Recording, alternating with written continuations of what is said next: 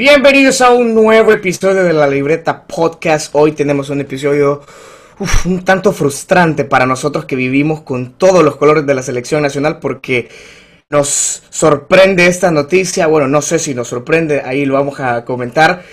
Hoy nos acompaña Legión Catracha como invitado estelar de este episodio, una de las quizá cuentas más famosas en el ámbito futbolístico aquí en el país.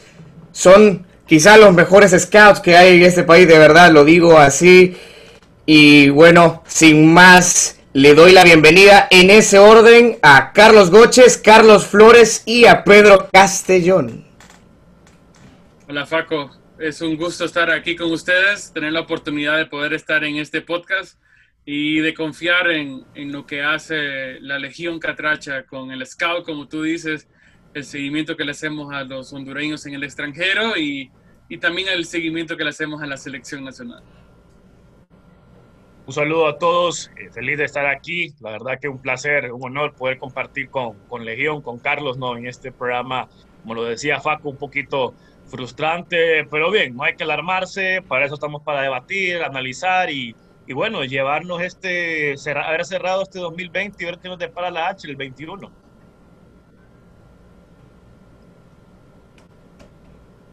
Buenas, buenas, eh, es un placer estar con ustedes. Eh, bienvenido, Carlos. Y pues nada, a ver cómo nos reponemos de madrugar un domingo a las 11 de la mañana a ver a la H y nos llevamos esa decepción. Decepción, y de verdad que decepción, muchachos, porque, y bueno, para entrar ya en materia, Guatemala se enfrentaba a Honduras, Honduras a Guatemala en el estadio Doroteo Guamuch Flores a las 11 del mediodía nos tocó ya ahí venir desayunadito, estar casi en medio del almuerzo, viendo este partido que tenía como expectativa ver a todos los legionarios precisamente, eh, Carlos Goches, pero no se dio porque desafortunadamente hubieron muchos casos positivos, Pedro. Estamos en medio de una pandemia y la verdad es que nos azotó con dos bajas importantísimas, dos bajas sensibles, que creo que no solo afecta esta convocatoria, sino que afecta el futuro inmediato de los jugadores, porque los dos venían siendo titulares y considero que van a perder su titularidad. Espero la recuperen pronto y que estén bien de salud. Sí, es algo que mencionaba en la cuenta también de que este amistoso, aparte de que perderlo resultó ser bastante caro para la selección nacional. El hecho de haber traído a Albert Ellis, haber traído a Choco Lozano, luego perderlos a los dos por, por COVID. Y hay que esperar porque el, virus toma mínimo tal vez dos días para, eh, para desarrollarse y no vaya a ser que nos sigan saliendo más legionarios o más jugadores positivos en los próximos días. Así que esperamos que no, pero hay que estar pendiente de eso también la verdad que es un poco frustrante, como lo mencionaban, pues son cosas que están fuera del alcance de las autoridades y todo, pues difícilmente se puede evitar quién se contagia y que no. Hay protocolos, estamos muy claros y creo yo que pues hay que reforzarlos, ¿no? Después de lo que pasó con estos dos jugadores que no vienen de bus de la Ceiba ni vienen en, ferry de Roatán, sino que viajes larguísimos, agotadores y te imaginas venir y que te hagan una prueba y no, sos positivo y te perdés el único partido en esta doble fecha FIFA para medir las elecciones a nivel internacional, ¿verdad? Entonces frustra el resultado, obviamente, y también frustra la situación, ¿verdad? Que creo yo que estábamos ansiosos de ver a, al Choco, pues después de su buen momento con el Cádiz en España, de verle minutos, ver cómo se complementaba con los, sus compañeros, creo que de lo que vimos hoy, tal vez dos o tres que van a ser titulares en el, equipo que va a encaminarnos a, la eliminatoria rumbo a Qatar. Y pues obviamente un Albert Ellis también que venía en un buen momento acumulando minutos en el Boavista. Pero bien, eh, da coraje como les digo porque solo es un partido. Creo de ahí que debimos haber visto otro eh, tipo, bueno, este tuvo que haber jugado creo yo el viernes o el jueves, yo qué sé, y, el último haberse jugado mañana o el martes, pues como todas las elecciones ven a una Costa Rica, ven a Panamá, ven a México, a Estados Unidos jugando juegos muy, muy importantes. Que si bien o no, por ahí alguien podría decir, hey, mira, estás en pandemia, ¿cómo vas a volar? Pues ya todo el mundo lo está haciendo. El primer amistoso yo todavía tenía mis dudas como que fue contra Nicaragua en octubre y bueno, y es que todavía estamos en pandemia, las restricciones de viaje y eso, pero ya viendo las demás, creo que eso esa excusa queda como que ya al costado, pues. Acuérdense que en marzo jugamos el Final Four de la Liga, no, a ver, no, en marzo no, en junio, ya lo movieron, es cierto, de la Liga de Naciones. Entonces, vamos a ver si la H pues sigue sumando amistosos contra Salvador, Guatemala, Nicaragua, Belice otra vez, o ya vamos a ver un rival de mayor peso como el profe Fabián lo estaba exigiendo ¿no? en sus últimas compadecencias. Yo no soy mucho,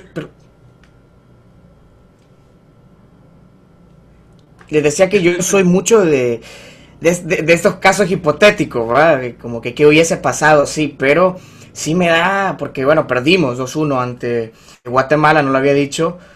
Eh, y no, no sé qué hubiese pasado si hubiese entrado Albert Delis, por ejemplo, desde el inicio del partido. No sé qué hubiese pasado si Rommel Kioto hubiese decidido venir, eh, que está enfrentando un momento extraordinario. No sé qué hubiese pasado si en lugar de Juan Ramón Mejía o Douglas Martínez tuviésemos un Choco Lozano que viene a anotarle goles a Tibao Courtois, por ejemplo, y a ser muy constante en la Liga Española. No sé, ¿qué, opinión le merece Carlos Goches? Yo hace unos días hice un análisis para una cuenta de Guatemala Fútbol Chilero y, en mi cuenta, tomando en cuenta, en, ese entonces que yo grabé el video, ah, no había salido todavía lo del Choco Lozano y lo tuve que grabar dos veces porque al principio lo hice y salió positivo Alberelis y luego lo volví a hacer y salió positivo Chocolosano. Quedó como un poquito desfasado, pero en mi teoría yo mencionaba en ese análisis de que teniendo a estos dos jugadores como Alberelis, como Chocolosano, el triunfo se pintaba no fácil, pero se pintaba como algo posible para la selección nacional. Eh, y, y, realmente nosotros en la cuenta de Legión Catracha esperábamos el triunfo eh, hoy. Eh, creo que lo hubiéramos podido lograr. Eh, Guatemala tampoco mostró gran cosa. No fue que atacó mucho. Creo que las pocas que tuvo las anotó. Y, y, Honduras tampoco, pues, si, si te pones a ver, ninguno de los delanteros que estaba ahí va a ser titular en la selección. Como Douglas Martínez es un, es un buen cambio eh, vuelto, todavía no lo veo como, como alguien que va a ser titular en la selección mayor. Por ahí sí lo va a hacer en la sub-23 y creo que ese fue el punto de Fabián Coito, de, ok, ya no tengo los jugadores que quería, se, perdí a Benguche, perdí a Chocolozano, perdí a Alberelis, o sea, tres jugadores sumamente importantes. No llamé a Brian Roches, eh, no llamé a Brian Moya, que está allá en, en África cinco, cinco jugadores que, uh, de, delanteros que venían siendo los, los más populares o los más fuertes que tenía la selección. Por ahí entraba de sexto Douglas Martínez, que el 2019 apenas jugaba en la USL con el Real Monarch. Entonces, creo que al final, digo yo que tal vez Fabián Coito se dio por vencido y dijo, ok, ya, ya no tengo estos jugadores, voy a follar la sub-23 mejor porque Douglas Martínez y Darrison Vuelto son los delanteros de la sub-23. Selección que comienza este año, si no me equivoco, en el camino, bueno, empieza antes su camino para Tokio, antes que la selección mayor empiece para Qatar. Entonces, en ese sentido, creo que está bien. Le voy a dar chance a estos jugadores por encima de Juan Ramón Mejía, por ejemplo, que, que tiene más experiencia o ha anotado más goles en la Liga Nacional que Darrison Vuelto pero eh, fogueo la sub-23 por lo menos. Creo, en mi opinión, volviendo a la pregunta original, creo que sí Honduras hubiera podido vencer si hubiera contado con Ellis, con Choco o con Kioto, por ejemplo. De Carlos, que no sé, todavía tendría como discrepancias porque a veces la estadística, como te dicen, te, te, te busca, te incomoda. Y, oígame, estaba viendo en Twitter, cabal, eso hace poco, de que no le ganamos a Guatemala desde hace nueve años. O sea, es increíble que no le podemos ganar a una selección que quiera o no, con todo el respeto a los chapines, no tienen historia, no tienen mundiales, no tienen, apenas tienen legionario. Señores, hoy hizo estragos un jugador que juega en la USL. no, ni, en la, ni, en la, USL, es, es la NISA que es como la cuarta, la quinta división de Estados Unidos, porque está la MLS, USL, la USL tiene la USL One Y después viene la NISA, que es una, es una liga que recién comenzó, creo que este año o el año pasado. Se acaba de hacer esa liga. Eh, sí, el Chattanooga estaba jugando en el USL, pero por motivo económico me imagino que dejó de participar y juega en esta liga NISA, que es, un, que es donde estaba jugando Muma Bernardes hace poquito con el Imagínate, pues, imagínate el nivel del jugador, que es muy interesante, de hecho, este apellido Long de Guatemala, pero da, da tristeza, pues, el hecho de que, en teoría, como lo mencionábamos antes del programa, eh, nosotros a nivel futbolístico, pues en cuanto a clubes, pues somos con, con, Costa Rica los que dominamos a nivel de selecciones, pues Guatemala ni se nos acerca al tobillo, ni Nicaragua, y que con los mismos jugadores locales, que se supone que en nuestras ligas están arriba la de ellos, pudimos hoy mostrar algo de un, pequeño grado de superioridad, pues se vio un poquito ahí de, de movimiento de balón y esto y lo otro, pero no sé, Pedro, Carlos, Faco, siento que que esta H está claro le, le pesó mucho, pero muchísimo la inactividad, inactividad perdón, que tuvo a lo largo de estos meses. O sea, vimos, yo recuerdo ver una H, fui al Olímpico a ver Honduras, Chile, era una selección que jugaba bonito ahí y la gente se estaba ahí como ilusionando. Ey, ey, ey, decía la gente, ¿qué onda aquí? Con los jugadores que teníamos, ver a Rubio finalmente en la selección, pues que hoy se nota pues que su ausencia, su, se notó su, su, falta de ritmo de juego, que anduvo perdido Rubio, pues pero es normal, lo que hablábamos. Eh, ya ver hoy una selección perdida en el campo con jugadores que creo yo que les queda grande esta camisa tenemos puesta nosotros el día de hoy, que o sea, ya a estas alturas creo que Coito no debería eh, como lo decía, buen punto y eso es muy, muy válido porque él está también la selección olímpica, pero ya a estas alturas creo que hay jugadores que ni para la olímpica, señores, ni para la olímpica. O sea, mejor que se dediquen a jugar en Liga Nacional con sus clubes, que sean felices y que ahí tengan sus años, se retiren, pero a la H, no, señor, mejor vuelva a intentarlo en alguna otra ocasión y dar la oportunidad a otros. Pues no sé, no sé, yo estoy no frustrado, molesto, pues porque dejamos mala imagen, quieras o no, ay, es que tenía jugadores, era la B, era la selección C, es inadmisible todavía, creo yo, de haber perdido y haber dejado, no, pero todavía no perder, yo me quedo más con el mal fútbol, el mal rendimiento de muchos jugadores, o sea, esa es la mala imagen que a mí me molesta, el perder, eh, sí, pero me quedo con lo que les mencioné anteriormente. Estoy totalmente de acuerdo con vos, Carlos, y se ve que es un equipo de vacaciones. Eso, eso, esa percepción tengo yo de esta selección de hoy. Es imposible que un equipo que en teoría tenés en el medio campo a jugadores como Carlos Pineda y Alex López, con Jonathan Rubio adelante, es que es imposible que eh, tenga un fútbol tan insípido. Y, y, eso es lo que realmente molesta. Y creo que Honduras, sí, si bien es cierto, llevamos una racha bastante negativa contra Guatemala, son cosas que no se deben de normalizar. Esto no debe de pasar y, y, espero que nosotros seamos eh, conscientes del retroceso que eso significa porque estamos jugando partidos pero no estamos siendo competitivos y las grandes competencias están a la vuelta de la esquina y el ritmo competitivo a nivel de selección no lo estamos teniendo y nos puede pesar.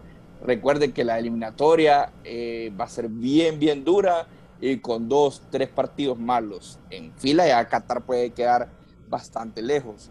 Eh, si bien es cierto, eh, existieron bajas, pero yo creo que el equipo también tenía alternativas, pues como dijo Carlos, se pensó mucho en la sub-23 con lo de Darikson vuelto, Las Martínez a mí me hubiera gustado ver también a Edwin Rodríguez, que es titular con Olimpia y creo que tiene bastante en talento y le, sobra para, para haber sido eh, titular el día de hoy. Creo, en mi opinión, creo que la convocatoria al final, al, ver la selección nacional, creo que la convocatoria no fue la, la más correcta, creo yo. Creo que se, se utilizó demasiado futbolistas, por ejemplo, del Real España, que, que realmente no la está pasando bien en la Liga Nacional, ni juega Liga de CONCACAF. Entonces, por ahí creo que pudimos haber utilizado algunos otros jugadores del Olimpia, de Motagua, eh, incluso de Maratón, que no estaban presentes, que tal vez le pudieron haber dado a Coito una mejor imagen de la que dejó hoy, porque muchos de los jugadores como Franklin Flores, como Ilse Barahona, que, para ser honesto, yo ni lo conocía. El, em, pero realmente sí, la imagen no fue la, más adecuada, como dice Pedro, y, muchos de los que eh, siguen em, a la Legión de parte de Guatemala quedaban como que, oh, ganamos a Honduras. Creo que ni ellos mismos esperaban eso. imagínate, y por ejemplo, no sé, también hay un jugador que a mí me gusta mucho, que no estuvo en esta convocatoria, por ejemplo, David Flores, me parece un jugador eh, ya con una madurez interesante a la edad que tiene para poder estar a nivel de selección. No es un mal jugador. Eh, yo siempre he sido pro eh, Michael Chirinos, me encanta Chirinos, es un jugador que te marca diferencia por la banda, que es atrevido, que eso es lo que necesita Honduras, pues. No sé si eh, me, adelanto, la conversación con el tema de, hablar hombre por hombre en el juego de hoy, pero yo sigo esperando el Alex López de la Alajuela, lo sigo esperando y lo vamos a seguir esperando. Es el 10, es el que tiene que ganar la batuta en ese medio campo y si no puede mostrar la calidad que él tiene, porque es un jugador con calidad, eh, en partidos contra Nicaragua y Guatemala. No sé si lo va a hacer contra México en el Azteca o contra Costa Rica en San José o contra Estados Unidos en el Olímpico. No sé cuándo. ¿Cuándo va a aparecer Alex López? Rubio, pues ya hablábamos lo de Rubio, la inactividad, pues no, no hay que crucificar a, a Jonathan por eso, ¿no? Y creo que Jonathan agarrando ritmo nos va a volver a mostrar esa versión que vimos contra Puerto Rico y Chile antes de la pandemia, ¿no?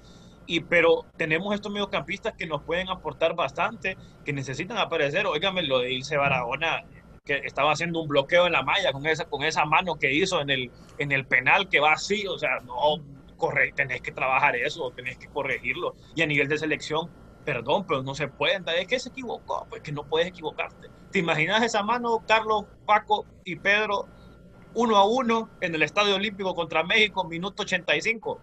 ah, y ahí, olvídate. Se, sí, se termina la carrera. Tal, vez estoy siendo poético, dramático con estos escenarios que me estoy imaginando, pero son cosas que pueden pasar. Entonces, creo yo que los jugadores necesitan, eh, algunos por ahí escuchaban en redes de que, ay, es que ahorita estamos claros, estamos claros que estamos pasando una situación difícil como país, eso nadie lo va a negar, pues muchos jugadores afectados y todo, pero creo yo, creo yo, no sé si es un comentario pues polémico, pero a la hora del trabajo tenés que rendir, pues si estás trabajando tenés que estar pensando en ese momento tu trabajo, pues, y tenés que salir ahí a, porque a eso es lo que haces. Entonces, algunos decían que los jugadores no están en sus cabales, sí, correcto, pero, hey, esto, la pandemia, pues Dios mediante que otros desastres naturales no sigan ocurriendo, pero van a estar a la orden del día todavía, pues, todavía, porque esto no se puede evitar. Entonces, veremos qué pasa más adelante, ¿no? Si las convocatorias varían, si esperamos ver jugadores que, que debían estar,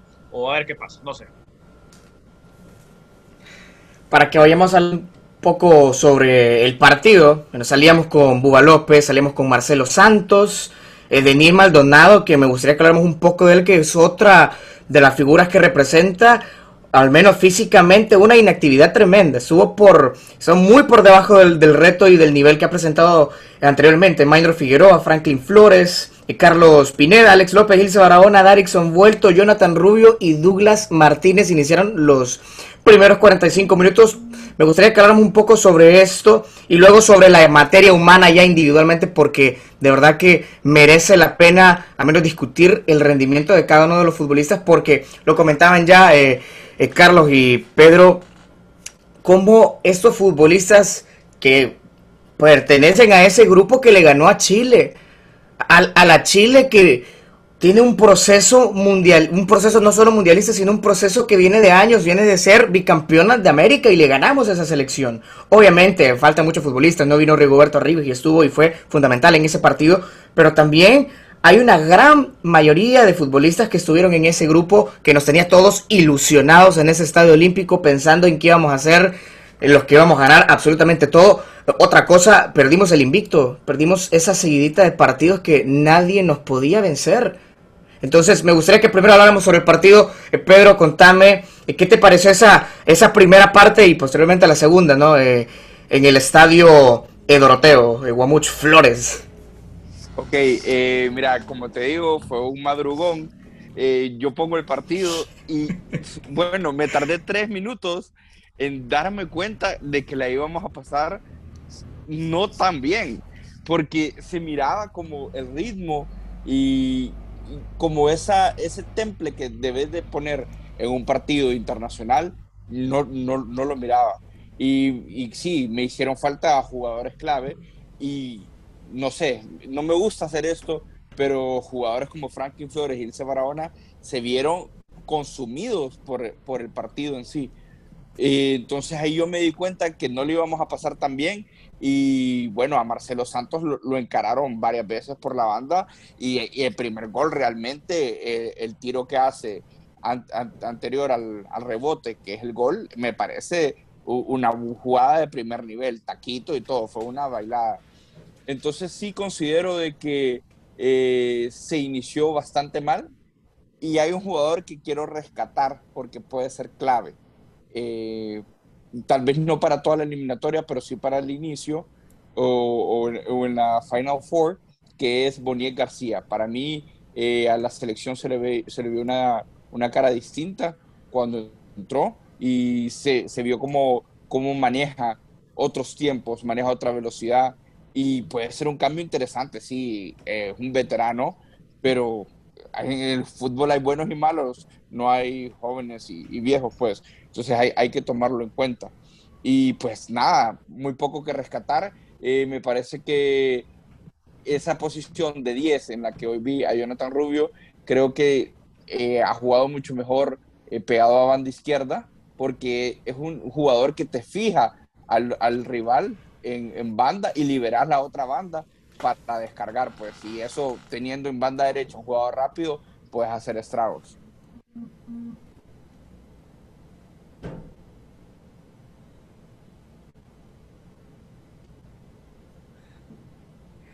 Eh, en, mi opinión, también considero que el partido, bueno, el primer tiempo fue un poco aburrido. Eh, ustedes madrugaron a las 11, para mí fue una, una madrugada a las 10, porque tenemos un horario más temprano aquí donde, donde vivo. Eh, y sí, fue un poco aburrido, por ahí tal vez lo más rescatable, como decía Pedro, fue el gol de, de Guatemala. Honduras, muy poco. Yo creo que Uh, si no es porque Salvador Narrala menciona que entrevistó, lo mencionó como 10 veces que había entrevistado al papá de Ricardo Jerez, eh, creo que no lo mencionan nunca, porque no, realmente ni Douglas Martínez ni Erickson Vuelto dieron ese, metieron miedo pues a la, a la saga guatemalteca. Y la defensa, creo que Minor Figueroa no puede hacer todo él solo, aunque le comieron las espaldas en el gol de, en el gol de Darwin Lone, eh, donde pues, prácticamente con este taquito y Denil se le vio muy lento también, pero hay que ser comprensibles que realmente Denil Maldonado se le llamó más por nombre que por mérito en este momento porque realmente no está jugando. Y sí, todos sabemos de la calidad que tiene Denil y Coito la sabe, quizás lo hizo más como, ok, vamos a, darle un poquito de, de, actividad, ya que realmente no, si no me equivoco, creo que no ha jugado, o es la primera vez que juega este año Daniel Maldonado. Y hasta, las, hasta la otra semana, si es que el huracán Iota uh, lo deja, por fin ya iba a viajar a, Chile. Vamos a ver si al final con el huracán se retrasa un poco más. Eh, esperamos que no. Pero de ahí realmente, cuando por fin se vio bien la selección, fue en el segundo tiempo, como decía Pedro, cuando ingresó Bonier García. Eh, de, ese jugador de que muchos ya lo tiendan como viejo, como que ya no puede dar mucho y que, o, que no ha hecho mucho en la selección, pero realmente entró Boniek y se le vio mejor la selección, dio un poquito más de orden en el medio campo, también, también ayudó bastante el ingreso de Edwin Rodríguez, creo que ambos entraron juntos, si no me equivoco, y ahí la selección cambió un poco. Y creo que liberaron un poco de presión a Jonathan Rubio con entrada tanto de Bonier como de Edwin, porque estaba como que, no sé si lo tenían haciendo muchas cosas defensivas que no es lo de él. Y ya con el ingreso de esos dos jugadores, como que se liberó un poco Jonathan Rubio, se le, creo que si no me equivoco, creo que lo adelantaron un poco más, porque anduvo cerca de, de la, de la portería por ahí eh, en una jugada donde se hizo un despelote total que terminó con tanto el portero como un chapín golpeados.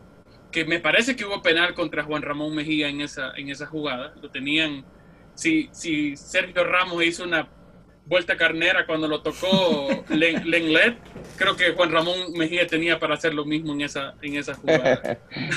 Entonces, mejoró, mejoró constantemente la selección y creo que coincido, como dice Pedro, Bonín García es un jugador que debe de regresar a la H en la próxima convocatoria.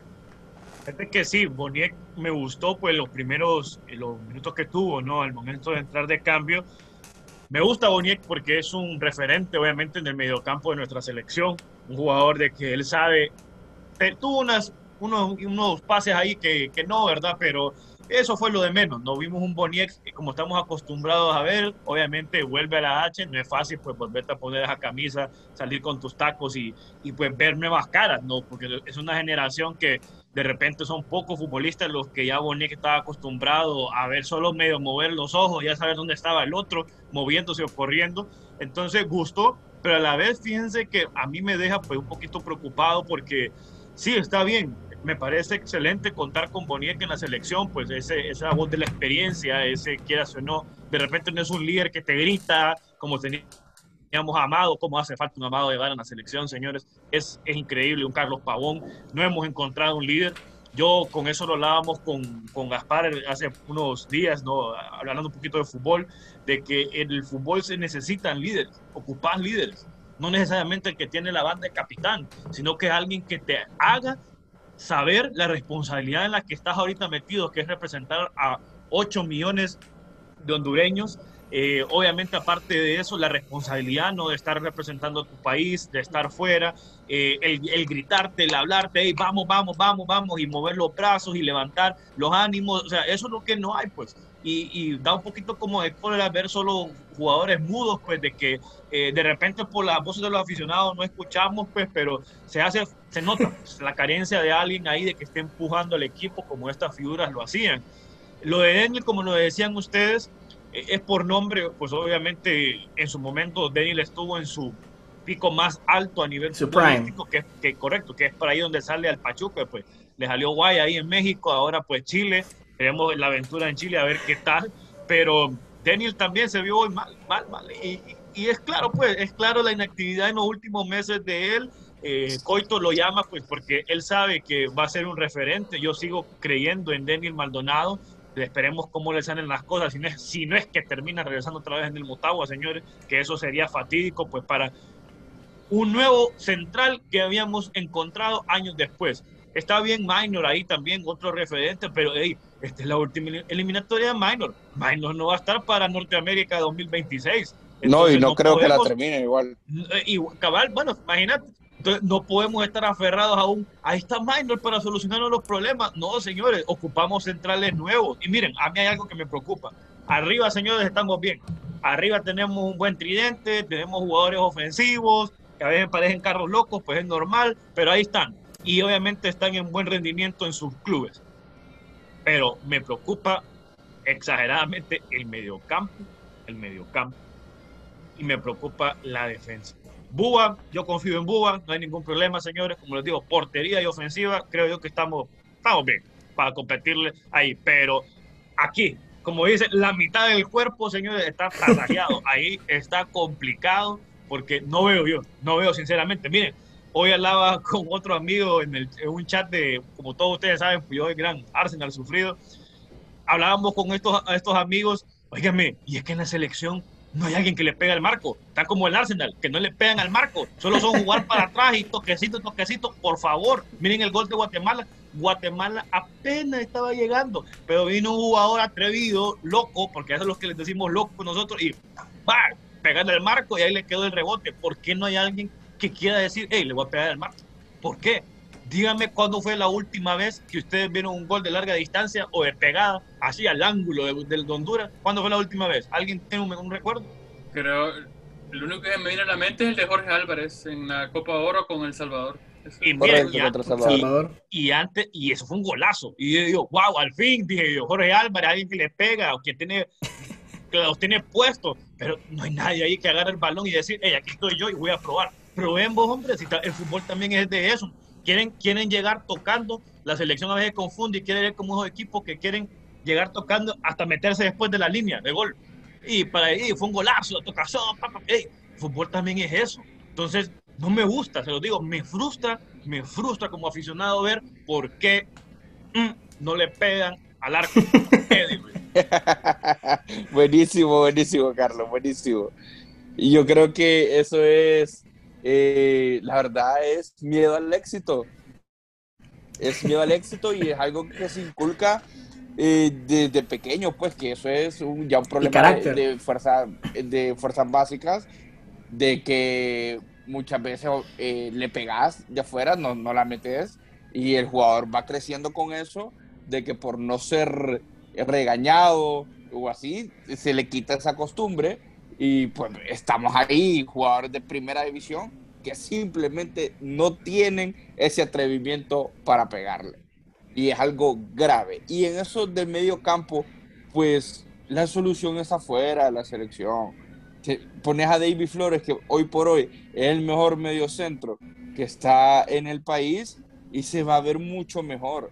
Y de ahí, sí, yo considero que Alex López debe jugar un poco más arriba eh, como lo dije anteriormente, pero con David Flores en medio, ese medio campo se te arregla.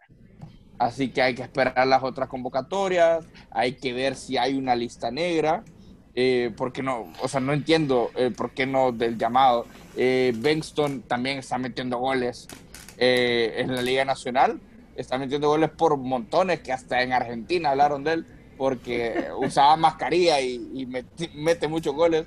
Eh, y no, no, no fue llamado. Entonces, hay, que ver qué es lo que pasa y, y sí, estamos en un proceso, eh, pero hay que tomar en cuenta a todos los jugadores y no creo que, por ejemplo, ese David Flores y Benson tengan, tengan menos mérito que Ilse Barahona, por ejemplo, estar en una selección, o que Darinson Vuelto, por decir dos nombres, pues. Fíjate que, de ese listado, fíjate que de ese listado, Pedro, rapidito, creo yo que un jugador que no va a pasar a un listado negro este, el burrito del Bir, Omar, creo yo que es un jugador que puede ir poco a poco madurando a nivel de selección, como lo decía vos, un Bengston, pues no, yo no soy pro Bengston, pero el hombre mete goles, pues, y así es el fútbol, la que tengas la meta, y así de sencillo. Entonces, ese es ese Jerry, ¿verdad? Pero creo yo que en la parte ofensiva, por ejemplo, Douglas Martínez no está para ser un titular en la selección, pero está como un recambio está como el recambio ahí. Correcto. Que puede, mandar, que puede mandar un centro y ¡pa! cabezazo y gol. Para eso puede servir Douglas, porque no es un jugador hábil con, con el balón en los pies, creo yo, pero te puede dar una, una, una corazonada ahí, una sorpresita en el área, en algún partido donde de repente estás jugando contra Jamaica en Kingston, un partido de físico, entonces te puede aportar. Pero sí hay jugadores hoy que, que definitivamente no. Eh, muchas gracias, que les vaya bien y nos vemos pues a ver cuándo pues, pero por ejemplo, mira, yo soy muy pro de Carlitos Pineda. A mí me encanta ese jugador. Va a ser nuestro próximo legionario, sin duda a duda. Pero con todo el cariño, no me conoce, pero con todo el cariño que le tengo a Carlos Pineda, brother, o los, o los, preparadores físicos del Olimpia, es hora de empezar a levantar barras, mancuernas y empezar a, ya a darle duro al gym. Por favor, tenés que ponerte mamado como León Goretzka. O sea, así, un cambio físico. ¿Cómo, cómo, cómo? A lo Bayern Múnich. Sí, necesita él un cambio físico. Hay que mandarlo para Alemania. Su estatura, su estatura no le favorece. Es un deporte, pues, que ya estamos en la época moderna en donde la altura sí influye mucho, pero la calidad está, el talento está de Carlitos, pero necesitas mejorar físicamente, papá, y que le metan ya gimnasio para que agarre fuerza, porque cuando tengas a México o a Estados Unidos ahí marcando jugadores que te pueden solo soplar ahí, mandar a volar, va a pasar eso, pues. Pero todo ocupa mejorar físicamente. Para el puesto de Carlitos Pineda, voy a andar buscando que tenga cara de matón, ¿cierto? Porque con la, cara que tiene Carlitos Pineda, creo que con la, con la cara que tiene Carlitos Pineda, no, no, no la gente no, sí, oh, dice que este es no me va, ni me va a barrer ni nada. Es buena gente. Se... Cierro, Cierro antes de que vayamos a, la materia humana que ya estaba escuchando yo, cositas que de verdad quiero que explotemos cuando empecemos a hablar de la materia humana. Miren, yo creo que este partido eh, ejemplifica básicamente algo que decía un tuitero, y no recuerdo actualmente la cuenta, pero decía falta de ideas, que hubieron extremas faltas de ideas y una falta de ritmo brutal, indescriptible, de verdad. Al minuto 60 yo veía de que no había, no había un futbolista que tuviese ese ADN propositivo hacia adelante. Era de verdad espeluznante ver cómo de tener partidos en que en el minuto 50 estábamos como que todo fuese box to box, era un ir y venir de todos los futbolistas en la posición que fuese faltó mucha precisión también. Yo creo que a Carlitos Pineda, por eh, pues más allá de su físico, también le faltó eh, eso porque también se caracterizó en Olimpia. Él antes, eh, fue cuando llega Coito que se convierte en un 5, en un pivot prácticamente. Antes Carlitos Pineda era ese, ese típico interior, pasador, ese que casi jugaba antes como antes del delantero y tal. Y esas transiciones, bueno, eh, nuestro jefe Gaspar sabe que es entrenador, esas transiciones tanto en ataque como en defensa, de verdad que hicieron falta, ¿no? En la, en la, producción y la confección, porque mirábamos que un Daniel Maldonado que era reconocido por ser ese corrector, por decirlo así, no ese, ese que le iba a aportar a Minor cuando Minor no pudiese llegar, que ya Minor, ojo que Minor podría ser fácilmente mi papá, ya son casi 38 años que tiene, muchísimo, decime Carlos. No, me hiciste sentir viejo, yo tengo 38 también. La cosa es que yo soy bien joven.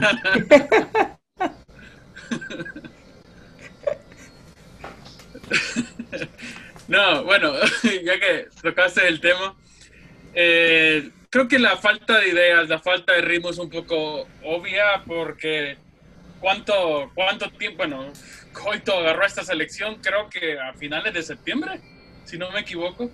Uh, bueno, volvió a Honduras a finales de septiembre o a mediados de septiembre, o estoy equivocado. Sí, como para esa fecha fue. Entonces, eh, la Liga Nacional creo que empezó tarde también, por ahí la MLS estuvo jugando con el MLS is back. En Europa, en Europa estuvieron jugando algunos, pero en ese entonces, ¿quiénes teníamos en Europa? Creo que solo teníamos a, a Jonathan Rubio, porque Choco Lozano estaba que en el bueno, no, Choco Lozano estaba jugando también en segunda. con, claro, y fue importante para ascender y todo. Exactamente. Entonces, pero creo que Choco Lozano ni había estado, ni había venido, ni había llegado, creo, en los últimos partidos contra Chile y contra Trinidad y Tobago, Martinica, creo que no había estado Choco Lozano. De muchos de los jugadores que con los que estaba contando Fabián Coito, creo que ni, si, uh, ni siquiera jugaron en ese, en ese lapso. Brian Moya volvió a jugar hasta hace como dos semanas que volvió a jugar desde aquel partido entre con, con Trinidad y Tobago. Entonces, yo lo, lo, ponía en el Twitter de la Legión que prácticamente la selección nacional estaba como que volviendo a empezar otra vez. Prácticamente. Desafortunadamente, sí, yo pienso igual. Porque, vaya, estábamos hablando de Vaya, posición por posición. Ya para que vayamos hablando de materia humana, de verdad que, da, un poco de frustración volver a, repetir de que perdimos, pero estábamos hablando sobre cómo se posiciona Jonathan Rubio, por ejemplo. En el Tondela jugaba eh, con Pepe Lu detrás de él, enfrente de él un delantero, jugaba ahí, ahí donde jugó hoy. Desafortunadamente no hay quien lo acompañase por banda. Y es por eso que cuando teníamos a Brian Moy en el centro, era de verdad fascinante verlo haber tirado por izquierda. Era ver a Rigoberto Rivas por derecha y adaptado y muy bien adaptado Albert Ellis casi jugando como un centro delantero que respondía. Y yo no sé, honestamente yo soy muy del equipo de Albert Ellis. Ah, lo critican mucho y en realidad es que él sí que cumple en esa posición. Y hoy de verdad que toda esa, todo ese dibujo táctico, ese espléndido funcionamiento que había, que nos había demostrado Fabián Coito, desvaneció en estos últimos partidos, desvaneció totalmente y es por esa falta de la materia humana correcta. Y no, y no quiero venir y matar a todos los futbolistas que estuvieron, pero es que si no estás al nivel, simplemente no estás. Y, ya está. Y hablamos, por ejemplo, de Omar de esa posición, ya que uh, queremos, quiero, quiero que hablemos por la posición, estamos claros que en la portería, no sé si todos, en la portería de verdad yo le tengo toda la confianza a Buba y al resto de arqueros, honestamente. Ah, desafortunadamente no tenemos un portero en el extranjero, ¿verdad? Pero yo confío en esa materia humana que tenemos en, en el aporte. Banda izquierda, a la lateral, complicadísimo. complicadísimo porque, sí. Y bueno, yo pienso, yo pienso que en la banda izquierda el dueño de esa banda tiene que ser Ever Alvarado, pero lastimosamente está lesionado, pero estando Ever Alvarado en perfectas condiciones, no veo a alguien que le, que le, que le pueda competir. Y creo que el titular debe ser Ever y el banca Burrito Elvir, porque así es una buena alternativa. Eso por banda izquierda a mi criterio, no sé los demás. Yo creo que la banda izquierda todavía, todavía le va a seguir perteneciendo a, a Emilio Izaguirre, le, guste o no. Ya es, es, un jugador experimentado, creo yo que es del gusto bastante del, del profe Coito. Entonces están los recambios, como decía Pedro, está un Ever Alvarado, está el burrito Elvir, no sé qué otro jugador por la banda izquierda, es que eh, esa es mi preocupación, tener que responderle a ustedes y decirle, señores, no sé, que no me vienen al, se me vienen a la mente los tres. La, es que la, ok, hace unos, uh, creo que el mes pasado puse unos, unas votaciones en, en, la cuenta de Instagram, armé como creo que ocho o seis alineaciones y, en casi todas era Emilio Seguir, Ever Alvarado, Emilio Seguir, Ever Alvarado. Y, la gente me decía, no, ya están viejos, que debería poner otro. Pero ¿cuál otro? Yo no veo otro. Yo no veo otro por ahí. Tal vez el Vir, pero, pero tampoco no es como que es, es una super jugador por, para la selección, por ejemplo. Yo recuerdo, por ejemplo, el caso eh, de Elison Rivas en esos Panamericanos. Mm yo recuerdo ese caso porque, bueno, obviamente por esa ausencia, ¿no? De matrimonio por la banda izquierda, en defensa.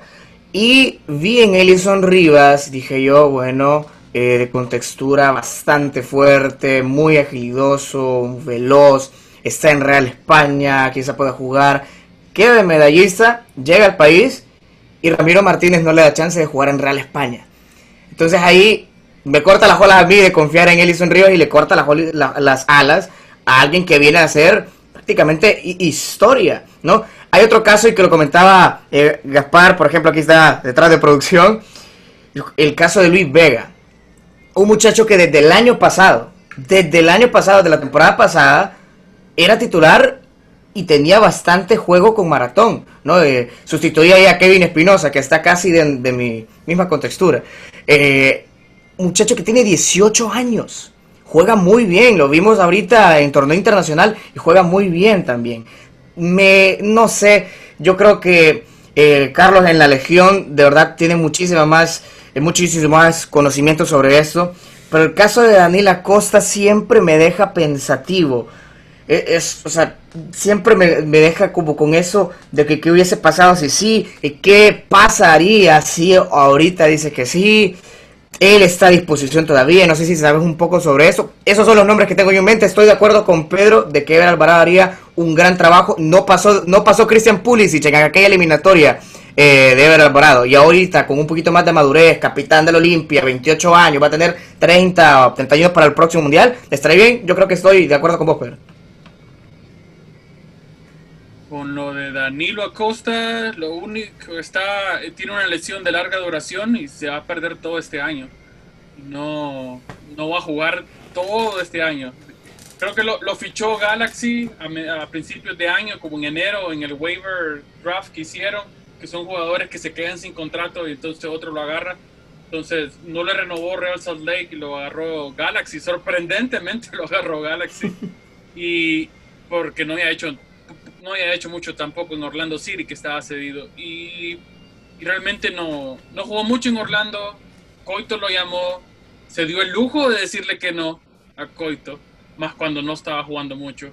Y, todo este año no jugó y va a jugar hasta el 2021. Así que realmente no, no, podemos contar con Danilo Acosta en, en, todo este lapso. Y también hay, como tú lo decías, hay que ver si realmente va a cambiar de opinión y va a jugar con la selección. Pero antes de cambiar de opinión, debemos de ver a Danilo Costa jugando y no lo está haciendo.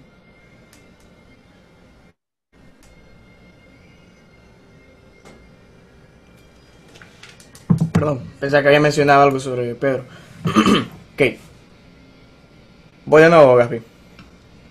Ahora, en la defensa central, y discúlpame, Carlos, ahí creo que te creo que te falté un poquito el respeto, pero es que me refiero a la edad que tiene Minor para jugar en una selección nacional. es, a mí me preocupa mucho de que nuestro mejor defensa, que hasta ahora lo es, físicamente está entero. Técnicamente hoy lo vi sobrio, cualquier balón que tenía por arriba, que tenía por debajo, era tremendo la reacción que tenía. Es el mejor defensa central de, nuestra actualidad y uno de los mejores defensas central de Centroamérica. Ahora tiene 30, 37 años ya. Y con 37 años en un proceso que va para un mundial dentro de dos años, ya son, pues, ya es una edad muy avanzada para un futbolista que está en un nivel eh, quizá intermedio, que es la MLS. Yo lo considero una liga muy competitiva. Es titular en Houston Dynamo, pero hay, hay que ver, sobre todo por ese perfil zurdo, ¿no? Eh, que es muy complicado conseguir centrales. Está el caso de Johnny Leverón, yo honestamente confío en él. No sé, no sé lo demás, por, por eso de que es zurdo. Y tenemos un Denil Maldonado que, como lo decía Carlos Flores, cuando lo miramos a Denil decíamos, ya está, ya, ya estuvo. Es, es, él, es el heredero, es, es Denil y ya estuvo. Ahora me genera dudas mucho. Obviamente está muy joven todavía. Eh, puede ser que eh, vaya a Chile y él explote en Viña del Mar. Pero no lo sé, esa defensa central, no sé quiénes sugieren ustedes, tanto perfil zurdo como perfil derecho, o si nos tiramos, si nos las tiramos de Jürgen Klopp y jugamos con dos centrales del mismo eh, perfil. Eh, mira, mira, voy a pecar de olimpista, pero es que lo tengo que hacer, lo tengo que hacer. Es que mira, la solución es tan clara, la tienen enfrente de sus ojos, ustedes no la quieren ver. Ahí está Casildo, ahí está Jonathan Paz y está Johnny Leverón. ¿Qué, qué más crees? ¿Qué más querés? Entonces, yo pienso que eh, Casildo tuvo que haber sido llamado para, esta, para este partido. Eh, creo que ha demostrado con Olimpia desde principios de año, en aquellos partidos contra Seattle y contra Montreal, que jugó súper, súper bien y que la gente realmente desconfiaba de él por su, por su corta edad y su corta trayectoria y, y él ha respondido, pues. Entonces, yo creo que es un proyecto a seguir. Sí, soy de la idea de que Daniel Maldonado eh, es el estandarte de la defensa y lo va a hacer eh, por los próximos 10, 15 años. Pero yo creo, yo creo que a Denil, al Motagua, a su representante le hizo falta un poco de fútbol al darse cuenta que en Pachuca no iba jugar, porque siempre hacen eso. Yo no sé si lo hacen con mala intención, pero eso pasa en México. Viene un jugador hondureño, está despuntando como lo hizo en 2016, 2017, eh, Albert Ellis, lo fichan y lo sientan. Lo fichan Anteriormente a la Cayo también. Correcto, entonces no sé si les hace falta un poco más de fútbol, un poco más de malicia, pero es que era evidente que ese muchacho no iba a jugar por mucha calidad que tuviera, no iba a jugar. Espero, espero que su, su trayectoria mejore en Chile, que triunfe bastante, pero yo, por ejemplo, estaba seguro de que en Pachuca no lo iban a meter, así pareciera que Bauer en, en los entrenamientos. Lo mencionamos en la Legión cuando lo fichó el Pachuca. Teníamos miedo porque era un jugador joven eh, y la, pues, las experiencias que habíamos tenido era que estaba Junior Lacayo, lo ficha el Santos, se perdió. Y luego viene Christian Calix, que estaba figurando en maratón, lo ficha Atlas, se perdió. Y, prácticamente lo mismo, lo mismo pasó con Denil. Entonces, siento que para un jugador joven en Honduras, al menos México no es la, mejor opción realmente. Y hasta, como lo dijo Pedro, hasta Alberelli sufrió que, que, se fue a Monterrey y, no le dieron nada de oportunidad hasta que lo fichó el, el Dynamo después. Entonces, eh, pero igual, ya Denis Maldonado ha, ha, demostrado que lo que puede hacer, solo necesita tiempo y, tiempo de juego y según me decían varios uh, aficionados de, del Everton de Chile en, la cuenta de Legión Catracha, estaban como que muy uh, contentos con la llegada de él. Me imagino que han visto videos ya, porque realmente no ha jugado en, todo este año. Tuvieron que haber visto algunos videos de la selección y, y, que lo iban a tratar bien, que al menos lo iban a poder jugar. Bueno, eso es lo que dice la afición. Hay que ver el técnico si realmente lo hace porque es el que manda.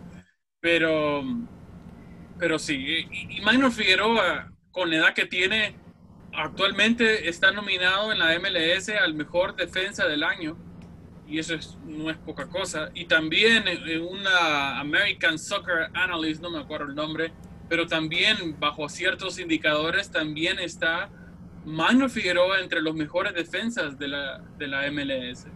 Que, que, que sí, no es una liga super, de super nivel, pero eh, es mucho mejor que, que la Liga Nacional, por ejemplo. Y creo que al menos tenemos un Magno Figueroa así como para uno o dos años más. Eh, pero de ahí, realmente, un jugador que siempre me ha gustado y creo que no se le ha dado bastante la oportunidad o, lo han ninguneado mucho, tal vez es Johnny Leverón, que cuando fue a Vancouver lo hizo bien, cuando fue a Correcaminos lo hizo bien. Eh, pero no sé, no tiene, no tiene la, no sé si los... No tiene prensa. No tiene prensa, la afición, mira Johnny Leverón y... Ah, solo dicen, ah, es tronco. sí, es que le pesa a ese partido del 2012 contra Panamá. Contra Panamá, que, que Blas Pérez mete el doblete. Creo que eso queda en la retina del futbolero hondureño y, y, son partidos que penalizan carreras de gran manera. Sí, realmente sí. Y, y siempre contra Panamá, pucha. y por, ahí, Pedro ya hablaba de Jonathan Paz y, a, menos, en mi opinión, no, no, ahí soy como la afición con Neverón, así soy yo con Jonathan Paz, yo creo. No, me termina de cuadrar. Y por ahí lo mencionaban la afición en, Twitter y mencionaban a, creo que Ismael Santos. Y, yo le decía, el de Minas. Ajá, el de Minas si no prefiero Jonathan Paz, creo que tampoco me cuadra mucho Ismael Santos, que, que con las selecciones locales, eh, selecciones juveniles tampoco había mostrado mucho. Era capitán. Sí, correcto. por encima de, de Daniel Maldonado, creo. Era, era muy bueno en el vestuario, tal vez, no sé. buena gente. Buena gente. bueno, y de lateral derecho. Ah, falta que sí lo veo, lo veo muy difícil que ahorita pues aparezca un nuevo defensor central y sea nuestro salvador en la defensa. La verdad que vamos a seguir con lo que tenemos, señores. Vamos a seguir así. No nos hagamos chibolas. Ahí va a estar Maino, como decía Carlos, por unos dos añitos máximo, máximo. Va a estar, si clasificamos, pues obviamente a Qatar y va a ser ahí su despedida. Si ahí se retira pues, veremos eh, qué pasa con los que quedan, ¿no? Pero sí está un Jonathan Paz, comparto. Eh, no sé, decía Pedro, un Casildo podría ser, hay que ver nuevos nombres también, nos guste o no, nos guste o no, está Marcelo Pereira, que es alguien que ha venido, es un jugador que es de selección, ha tenido procesos en todas las categorías menores de selección nacional, entonces también va a estar ahí presente y creo que se me escapaba aún, bueno, perdón, Denil, pues, Denil, eh, eso va a ser, se lo digo, Paz, eh, Denil, Pereira, pues posiblemente un resurgimiento del Leverón. Veremos si es del gusto del técnico o no, pero esas van a ser nuestros defensas centrales, pues, y empezar a trabajar, creo yo, la parte de inferiores para ver qué es lo que viene debajo. Yo creo que ese ha sido un problema y yo creo que esto este tema es para otro, otro episodio, pues porque nos enfocamos demasiado, demasiado en el presente y no se está visualizando qué hay abajo. Como les digo yo, estamos en 2020 y me preocupa pensar que, imagínate, Pedro acaba de mencionar una pasada de Leverón, 2012, ¿verdad, Pedro? contra Panamá. O sea, 2012, correcto, Leverón. Y todavía Leverón es un nombre, imagínense, ocho años después que estamos todavía pensando, no, Leverón podría ser una alternativa para la defensa central. Entonces, eso a mí me aturde y me preocupa mucho de que, qué va a pasar para la eliminatoria rumbo a 2026. Me estoy saltando mucho, pero esos son los nombres que me vienen a la mente. Ustedes mencionaban Ismael Santos del Minas, habría que verlo, pues, pero eh, difícilmente jugadores de esos equipos, sin menospreciar, pues van a llegar a, a, nivel de selección. Han habido casos de jugadores como Platense, del Vida, del Honduras, que han tenido oportunidades en selecciones, pero si no das el salto de calidad a un equipo de los grandes del país, difícilmente pues vas a seguir siendo considerado a nivel de selección, ¿verdad? Y es la realidad por la cual pues en todo país del mundo pasa. Por ejemplo, ahorita me estoy saltando el tema, pero está un Jack Grealish en un nivel superlativo en el Aston Villa y obviamente está siendo convocado ya para la selección. Y hoy, jugó contra Bélgica, hay un partidazo. Y a Grealish va a dar el salto de calidad a un equipo grande, a, un a, uno del top 4 de Inglaterra. Pero si Grealish se mantiene en el Aston Villa y baja su nivel porque no está un equipo de alto, de alto nivel, difícilmente lo sigan convocando. Eso pasa en todas las selecciones del mundo, señores. Entonces, hay que pensar más bien que, quiénes son los recambios de todos esos nombres que dijimos, porque preocupa pensar en lo mismo. Y si nos vamos por la banda derecha, creo que, señores, es la misma situación. Hoy, hoy vi yo, no sé, Franklin Flores, puede hacer que los nervios, puede hacer que no sé qué, cada quien lo puede tomar de forma diferente. Pero si habría que juzgar a, alguien por su primera impresión, su primera imagen, Franklin, eh, no, pero eh, nacional, ya está ahí. El que, el que jugó en derecha es Marcelo Santos. Y lleva, y lleva convocado a la selección desde que llegó Coito y no, no encuentro razones. Hoy jugó Marcelo Santos en la banda Sí, sí, y Franklin por la izquierda, pero lo ah, que yo tengo una, una consulta, ¿qué pasa con, con Kevin Álvarez? Que para mí, eh, o sea, podría ser ahí la solución, pues. Creo, que el problema es Kevin, sí, es legionario, juega en Suecia, pero realmente el problema es que no lo han dado mucha oportunidad. Y cuando por fin se la están dando, a Kevin Álvarez se le están dando de delantero centro. Por, por, lesiones o porque le fue bien el partido de Copa que metió dos goles, pero realmente eh, él sabe manejar la banda derecha, pero realmente desde que se fue a Suecia no, no ha jugado. Pero creo que sí, creo que Kevin Álvarez, con solo el hecho de que está en Europa y con lo que logró en las selecciones menores, creo que también se le puede dar la oportunidad y probarlo. Por ahí el otro que podría hacer y que nos ha gustado, al menos nosotros lo habíamos sugerido eh, anteriormente, es Andy Najar, de que es un buen jugador que en la selección lo ha hecho por la parte um, más como extremo derecho o, en el medio campo, tirado por la derecha, pero realmente él jugaba y figuró en el Anderlecht como lateral derecho. Y creo que... ¿Te parece, Pedro? Eh, no, pero eh, es que yo tengo algo contra Andy Najar, que para mí ese muchacho a nivel selección no ha mostrado absolutamente nada. Y, pero sí, entiendo la postura y entiendo que, que, que, se debe mencionar un nombre, pero les quiero hacer una pregunta. ¿Puedo pecar de olimpista de nuevo? Ok, el Patón Mejía, que ahí está la solución, ahí está la solución. Sí, si no es que no se va a jugar a Mateo, a Houston o Atlanta, a la Copa Mariachi y todo eso. Ese es el problema. Pero sí, yo entiendo lo, yo entiendo lo de Andy Najar y realmente en un mundo futbolístico ideal él debería ser el dueño del lateral derecho, pero eh, a mí, eh, a mi criterio, Andy Najar, recuerdo una lágrima, con una lágrima el partido contra Estados Unidos para la eliminatoria de 2014, que tuvo eh, casi un mano a mano y, se le entrega el portero de las manos. Y recuerdo, como le dije, contra Carlos Flores estuvimos ahí debatiendo que Honduras gana en el Azteca porque sacan a ese muchacho.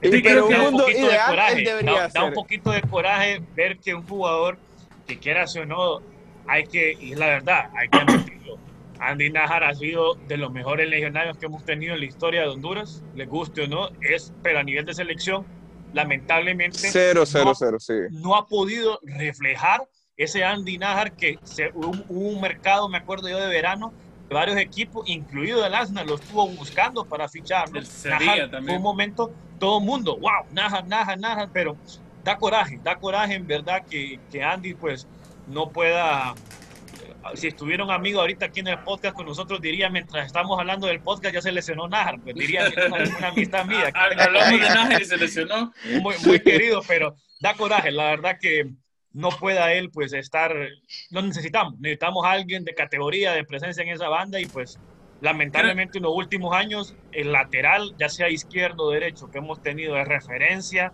sin discusión pues, Emilio. Y ahí no, no ha habido alguien que podamos decir, este es nuestro otro lateral. Pues. Y... aunque Emilio, Emilio es izquierda. No, correcto, sí, claro, lateral izquierdo, ah, derecho. Ah, ok, ok, ok. Ya, hablando de la posición de tal como en la, en la, figura del lateral, solo estemos así, pues así.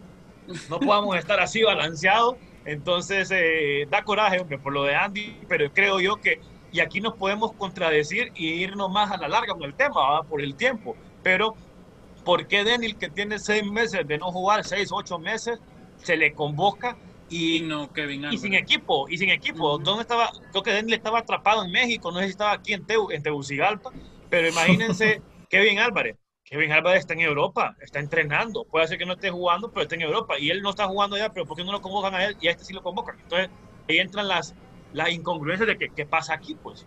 ¿Por qué? ¿Por qué? Otro jugador que lo, lo, mencionamos en Twitter también es Brian, Brian Barrios. Él es, él es lateral derecho, está jugando en el Linense de Real Balompédica Linense. Me han corregido bastante de ese lugar porque ellos le llaman la balona. Entonces no les gusta que le diga linense ni nada por el estilo. Le, les gusta que le diga la balona. Así que Brian Barrios de la balona es, eh, es una muy buena opción. Salió de maratón, si no me equivoco, y está siendo titular en España y creo que cada jornada lo nombran como el más rápido del partido. Y creo que esa rapidez por la banda podría ser muy bien utilizada en la selección nacional. Por ahí muy poco lo conocen y, tal vez por eso no, no, le quieren dar la oportunidad, pero también, también está en Europa y creo que se merece, se merece la oportunidad. Por ahí uno me van a decir, ah, pero juega en qué, en segunda B, tercera, de, tercera división de España. Sí, pero hoy un jugador nos metió dos y juega en la cuarta, quinta división de Estados Unidos. De acuerdo, muy, muy de acuerdo. Y fíjate, Carlos, que si hay alguien que podría tener ese atrevimiento de considerar jugadores en ese tipo de equipo, creo que es Fabián Coito, porque no hubo alguien más que se atreviera, llámese Luis Fernando Suárez, llámese Rueda, llámese eh, Pinto, él ha sido el primero, quiera o no, Rivas, eh, Rubio, Acosta, o sea, han habido nombres, jugadores que yo estoy seguro que con otras, otros entrenadores no los hubieran considerado. Bueno, el tema Rubio, pues, cuánto tiempo le estuvo esperando su oportunidad y ya, eh, ya han tenido, ya están teniendo su proceso, pues. Entonces creo yo que puede ser él definitivamente en algún momento, tal vez el siguiente año, con suerte, pues se le puede considerar una vez salgamos de, esta situación que estamos atravesando a nivel mundial, porque quieras o no, alguien mencionaba hoy, creo que en la transmisión fue lo de Brian Moya, que Brian Moya a nivel clubes, bueno, en Venezuela, muy bien, jugando Sudamericana y todo, excelente,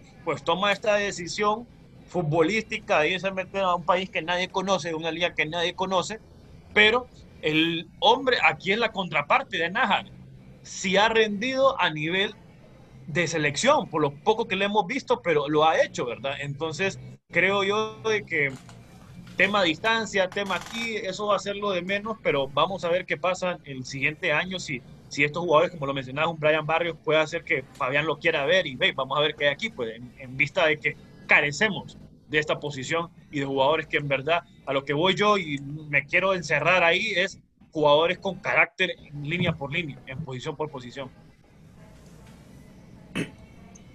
Para que vayamos rapidito cerrando, muchachos.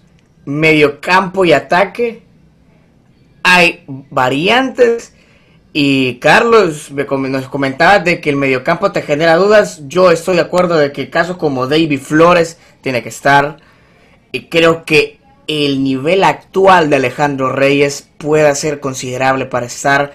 Creo yo que eh, mediocampistas eh, bueno, no sé si, se puede, si le puede considerar así, pero yo creo que Jorge Álvarez y Edwin Rodríguez, que a veces juegan como interiores, a veces juegan como extremos, como es el caso que hoy Edwin Rodríguez por izquierda lo hizo muy bien, deben ser casos a considerar. Pero de momento, en ataque y en medio campo, comienzo con vos, eh, Carlos. Eh, ¿Quiénes creemos que tienen que estar que o subieron, por ejemplo?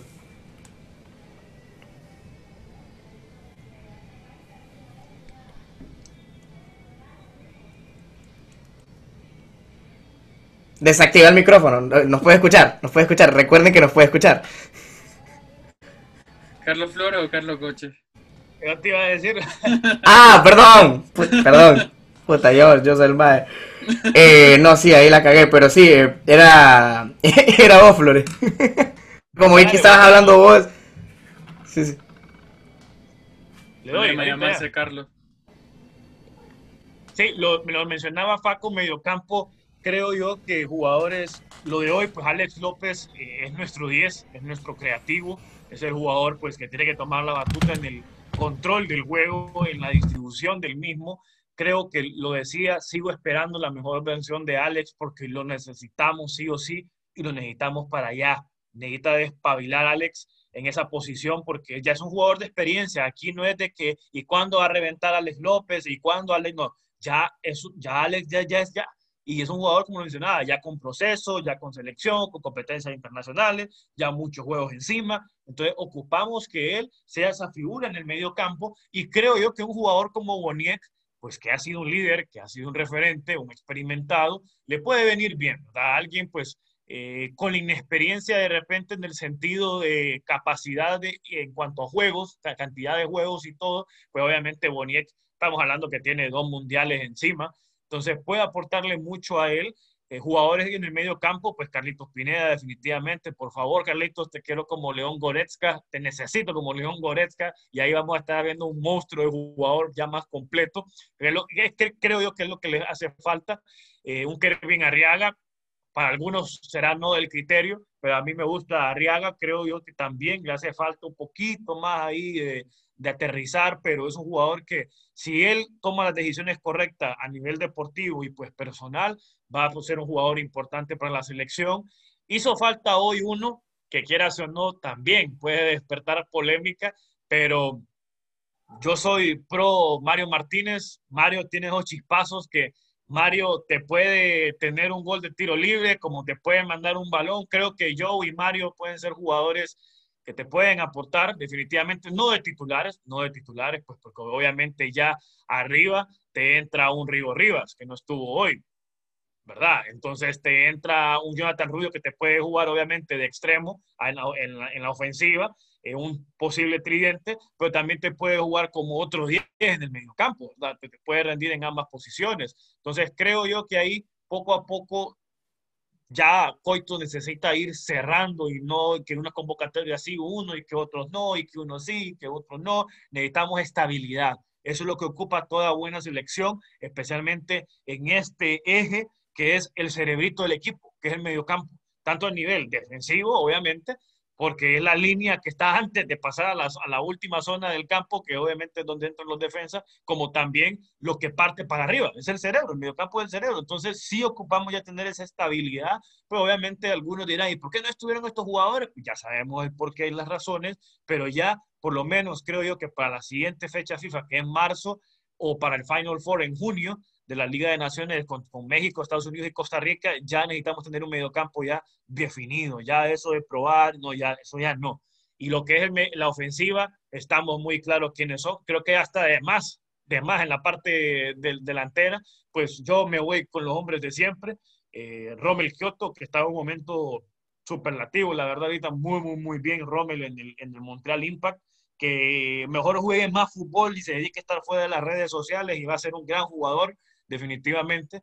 Para la selección lo va a necesitar un Anthony Lozano, un Albert Ellis, un Jorge Benguché, que mm, todavía tengo como el debate ahí entre si titular Choco o Benguché. A mí me gusta un poquito más Benguché, pero creo que son los cuatro, cuatro o cinco nombres que mencioné, que son los que van a comandar nuestra ofensiva, y en ellos hay que confiar. Eh, por lo menos de mi parte, eso es lo que veo. No sé, Carlos y, Pedro también, ¿cómo lo ven? Uh, sí, coincido que en la parte de la delantera creo que está bien cubierta, eh, tanto incluso que está un poquito más atrás como Rivas y Jonathan Rubio, incluso pueden ayudar bastante a la delantera, a, servirle balones o a meter miedo o a arrastrar marcas, pero en la parte de la en el de delantero centro, creo que tenemos tres jugadores de cuatro prácticamente jugadores que pueden hacerlo bien, como es los Choco Lozano, eh, como es Ben Guché, como lo es Brian Roche, como lo es incluso Robilio Castillo, que, que, cuando juega con la selección lo hace bien, lo hace bien. Eh, incluso Brian Moya puede jugar en esa posición si se le requiere y Douglas Martínez, que fue el que jugó hoy. Así que por la parte delantera estamos muy bien cubiertos. Ellis tirado por la, por la izquierda creo que también puede servir mucho o por la derecha, creo. Em, entonces, en esa parte estamos bien. Yo no, yo no me preocupo por la delantera, sí por el medio campo, porque realmente no hay muchos, como decían, no hay un Amado Guevara, no hay un Rambo de León, por ejemplo, que le mete talento, le mete locura, eh, que motiva, que grita. eh, no hay. Poeta, un poeta. Poeta, poeta. Entonces no hay. Por ahí creo que se le exige mucho a Alex López y tal vez no, no tiene esa, ese, ese, ese carácter fuerte o ese carácter regañón o, o, animoso de, de, que tal vez lo tiene en, la, en el Alajuelense, porque hay muchos otros jugadores que, que lo desahogan un poco Alex López en el Alajuelense. Entonces, mientras que cuando lo ponen en la selección le quieren dar mucho y creo que se ahoga. Se ahoga o, se, se, oculta y no juega con esa rabia con la que juega con, con, en el Alajuelense. Eh, y por ahí siempre me ha llamado la atención el por qué, si no me equivoco, creo que Coito nunca ha llamado a David Flores, ¿o sí? Es un jugador que, que me lo mencionan bastante en las redes, eh, pero me llama la atención que, que, no es del gusto de Coito por alguna razón. Eh, me gusta bastante Jorge Álvarez, que no fue convocado. Siento que fue más por darle chance a otros jugadores que no han sido llamados. Eh, pero como decía Carlos, ya, ya no estamos a una altura de estar probando de si fulanito sutano. Creo que ya tenemos que centrarnos con los jugadores que le rindieron a él en el 2019 y poder, poderles dar seguimiento porque ellos ya conocen cómo es Coito. Por ahí estaba Jorge Álvarez, por ahí estaba Alejandro Reyes, como decía Faco, por ahí estaban otros jugadores que, que, lo habían estado haciendo bien. Uh, no hay que olvidarnos también de jugadores como Brian Acosta, que puede ayudar bastante en el medio campo y que está lesionado y que por esa razón no fue llamado en esta ocasión. Y un jugador que a mí me gusta mucho y, y, y sí tiene carácter, eh, juega con, eh, con garra, que es uh, Alfredo Mejía, que lo está haciendo muy bien en, en, en, Grecia. Es totalmente, es un titular indiscutible, pero es debatible por el mismo hecho que mencionaba Carlos con Leverón. Estamos que el 2020 y estamos hablando, como él decía, de que Leverón era una opción y estamos hablando que Alfredo Mejía también puede ser una, una opción. Y creo que debemos de ir buscando nuevas piezas y por ahí creo que en esas nuevas piezas yo creo que David Flores es uno que ya debe de entrar, ya debe de ir conociendo cómo trabaja, cómo trabaja Fabián Coito. Pero en general eh, yo me siento un poquito tranquilo también con el medio campo porque aparte de que en ese lazo tenemos a Alex López, creo que Rivas y Rubio pueden ayudar bastante y luego con Pineda o Brian Acosta pueden taparles un poco las espaldas. Así que creo que también hay material, tampoco nos vamos a, a decir de que no hay nadie o que es una, es una área que estamos faltos de talento. Creo que yo, mi preocupación realmente es la parte de la defensa, para ser sincero. Fíjate, Carlos, que mencionaste tantos nombres que a mí se me, se me fueron por alto. De hecho, un Acosta, ¿cómo no va a estar Acosta? Sí, para mí es de los definitivamente los mejores jugadores a nivel de selección. Eh, él mencionaba un Alfredo Mejía, Alejandro Reyes, Jorge Álvarez, pero imagínate todos los nombres que estamos mencionando, duele pensar que tenés que mochar algunos, porque no pueden estar todos, obviamente. Imagínense la cantidad de delanteros que hemos mencionado en este programa y la cantidad de mediocampistas. Entonces, ya va un momento en el que definitivamente hay unos que pues o van a quedar fuera pues porque no tienen cupo, u otros pues porque la experiencia va a pesar más. Veremos qué equipo es el que quiere compaginar Fabián Coito ¿no? al final para este proceso que empieza bastante tarde. De hecho, da, da, da cosita y tristeza saber de que ahorita en, en noviembre vamos a tener ya los, los, primeros juegos eliminatorios rumbo a Qatar y que ahora hay que esperar un año, señores, hasta un año cuando originalmente comenzaban en junio las, eliminatorias con los primeros juegos, después que no, que por el tema de la pandemia, por las fases previas que se están jugando con los equipos del Caribe y algunos de Centroamérica, y ahora hasta no, septiembre, perdón, que empiezan. Entonces, eh, veremos cómo se compagina, pero quiero esperar yo, Carlos, Pedro, Faco, que ya en junio, por tarde, en junio, ya esté definido el equipo que nos va a comandar para Qatar, que creo yo que sí y lo vamos a lograr. Pues hay que ver cómo andan las demás selecciones también, ¿verdad? El talento está. Lo que hace falta es, creo yo, la parte mental, que es lo que todavía seguimos pecando por trabajar. No sé, Pedro, también qué piensa ya para ir como ir encerrando. Yo voy a mencionar 12 jugadores que yo me voy con ellos a la guerra al Estadio Nacional de Costa Rica en un partido decisivo. Empiezo con David Flores, obviamente.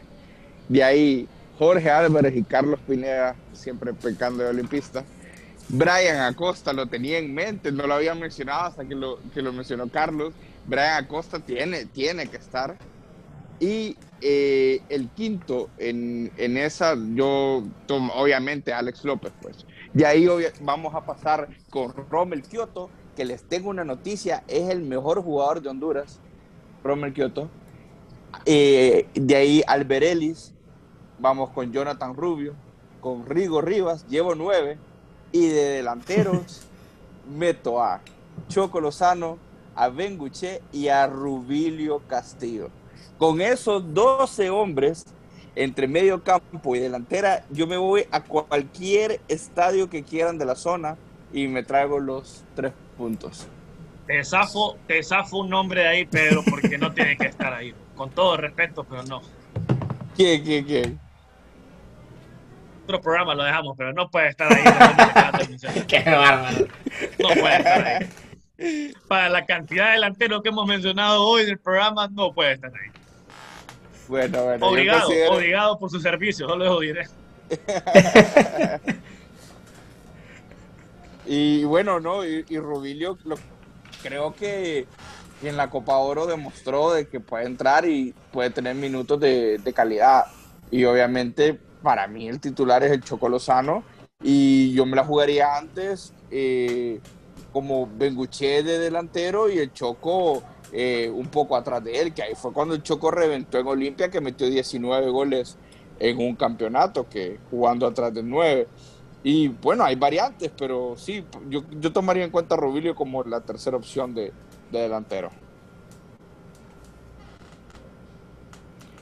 Hemos llegado al final de...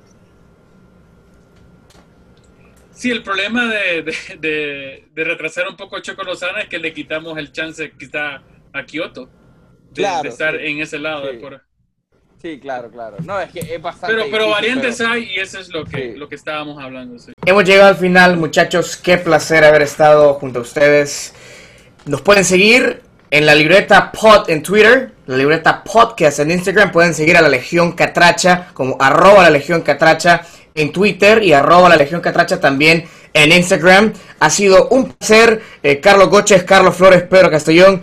En ese orden, denle una palabra, unas palabras a nuestra audiencia y nos vamos.